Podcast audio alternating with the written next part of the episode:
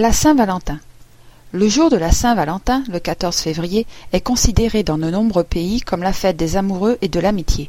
Les couples en profitent pour échanger des mots doux et des cadeaux comme preuve d'amour, ainsi que des roses rouges, qui sont l'emblème de la passion. Origine de la Saint-Valentin. On ne sait pas très bien pourquoi le 14 février, la fête des amoureux et des fiancés, est placée sous le vocable de Saint-Valentin.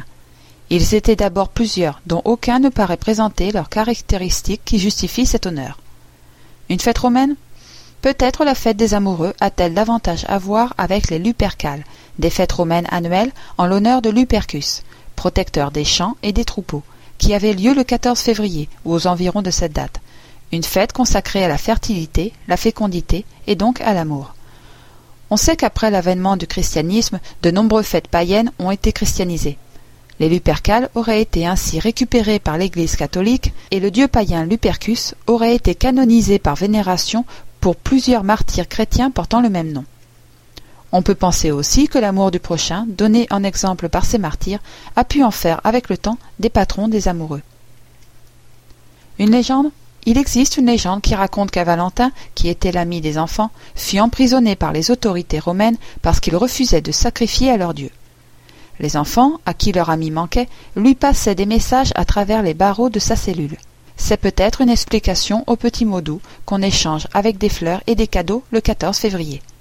D'aucuns évoquant également une loi promulguée par l'empereur Claude II, le Gothique, au début des années 200, qui interdisait aux jeunes hommes de se marier, car, croyait-on, les célibataires faisaient de meilleurs soldats.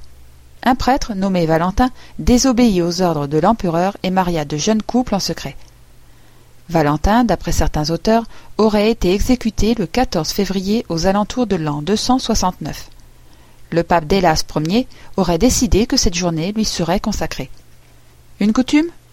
Une coutume de la Saint-Valentin pourrait aussi avoir son origine dans l'histoire de France. La tradition qui consiste à envoyer des vers ou des pommes à l'être aimé, disent certains historiens, remonterait en effet à Charles d'Orléans, qui fut fait prisonnier à la bataille d'Azincourt en 1415 et resta captif des Anglais un quart de siècle. Depuis la tour de Londres, on dit que le jour de la Saint-Valentin, il aurait adressé des lettres d'amour à Marie de Clèves, qu'il épousa à son retour. Une croyance populaire?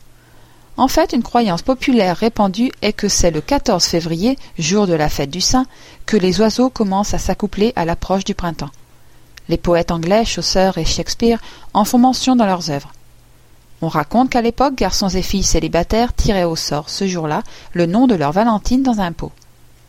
Dans certaines régions, ces couples se fiançaient.